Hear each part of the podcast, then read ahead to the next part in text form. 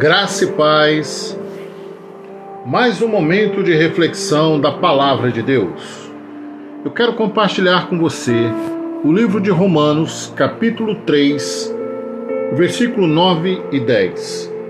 Eis a narrativa. Qual a conclusão? Estamos nós em posição de vantagem? Não. Já demonstramos que tanto judeus quanto os gentios estão todos subjugados pelo pecado. Como está escrito, não há nenhum justo, nem ao menos um. A reflexão que nós trazemos hoje é essa passagem ela não é no Velho, ela é no Novo Testamento. Essa passagem ela ocorre após o, a crucificação de Cristo.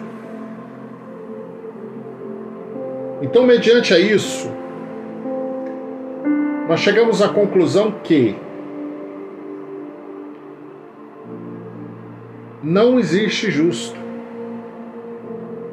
na face da terra. Por mais que tentamos, a nossa justiça ela é falha. E quando eu digo a nossa justiça, eu estou falando da nossa justiça pessoal.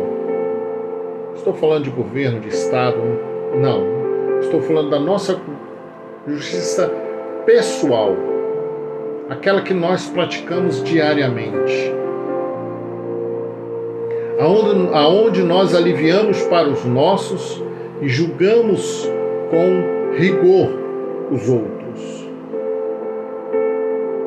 Aonde uma pequena vantagem não vai fazer diferença. Não, é, é uma pequena vantagem. E por que, que eu trago essa reflexão? Porque nós estamos na fase da festa. Nós estamos nos preparando para o Natal nós estamos nos preparando para as comemorações de Natal e Ano Novo. E o Natal e Ano Novo ele traz coisas boas, nem sempre. Quantas famílias serão destruídas neste Natal? Quantas notícias nós teremos no dia 25 e no dia 26 de tragédias que, o, que ocorreram do dia 24 para o dia 25, do dia 25 para o dia 26. Pessoas que foram encontrar os seus familiares, que vão encontrar e não chegarão. Pessoas que estarão retornando para os seus lares, mas também não chegarão em seus lares. Mas aí alguém vai falar, mas o que, que isso tem a ver com justiça ou injustiça? Isso tem a ver com humanidade. Quantas famílias serão destruídas porque no meio de uma festa alguém vai estar um pouco mais alegre e vai se sentir o super-homem e vai fazer algo que vai constranger e isso vai gerar uma confusão? Por quê? Porque nós não temos posição de vantagem. A nossa vantagem é nos colocar diante de Deus. A nossa vantagem é nos voltar para Deus. Porque quando nós nos voltamos realmente para Deus, quando nós nos aplicamos a Deus, quando nós nos colocamos diante dele, todas essas coisas se tornam passageiras. Todas essas coisas se tornam pequenas. E eu ouso aqui dizer que eu nunca vi uma festa de igreja, uma festa de cristão, terminar em confusão, que não fosse de pessoas de fora. Tenho alguns relatos, sim, de que houve já Sim, tem, tem. Mas não em festa. Não nessas comemorações.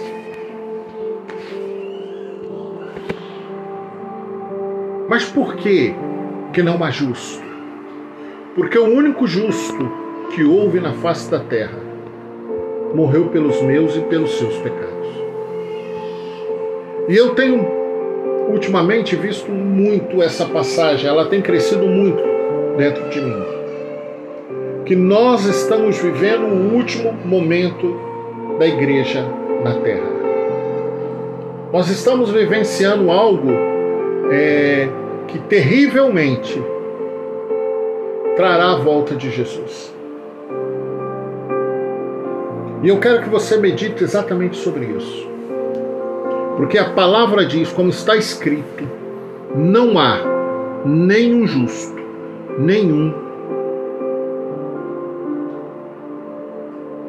E aí? Nós estamos vivenciando agora uma aí que estão colocando para nós que não tem mais pai e não tem mais mãe. Nós somos filhos de quê? Você é filho de quem? Nós fomos concebidos por um ato de uma mulher e de um homem. E sem esse ato, não existe humanidade. O fato de alguém mudar os registros não tirará da mão de Deus a humanidade. O que fará, sim, é a volta de Jesus. Porque nós estamos vendo uma velocidade muito grande das coisas sendo contrárias às vontades de Deus. Nós temos visto pessoas sendo exaltadas pelo aborto, nós temos visto pessoas exaltadas quando faz qualquer coisa com o nome de Cristo. Nós temos visto pessoas sendo humilhadas porque glorificam a Deus em público. E eu me refiro à primeira dama, é o último fato. Não há justo na face da terra, nenhum sequer. Mas que nós possamos pegar esse Natal, este Ano Novo, e trazer em nossos corações, como cristãos, não uma ofensiva contra esses atos, porque não há necessidade, mas que nós tenhamos uma ofensiva contra o pecado através da nossa vida, através de jejum, através de orações, através de uma busca espiritual, que não tem nada a ver com a disputa de direitos. Primeiro, o meu direito não é garantido pelo homem. O meu direito é garantido por Deus.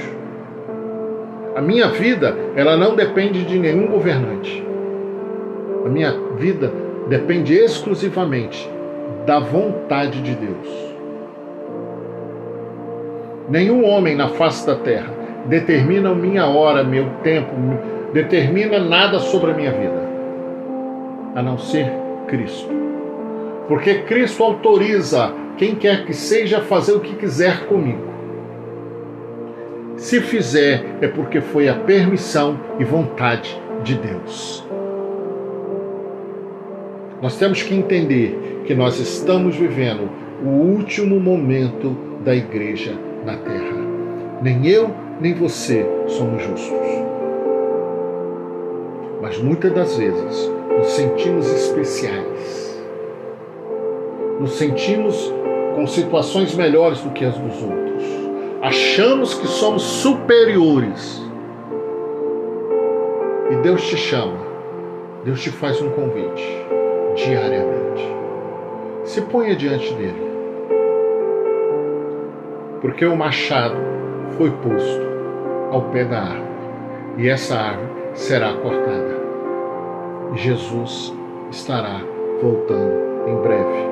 Pense sobre isso que o Espírito Santo possa se manifestar profundamente em seu coração. Amém e amém.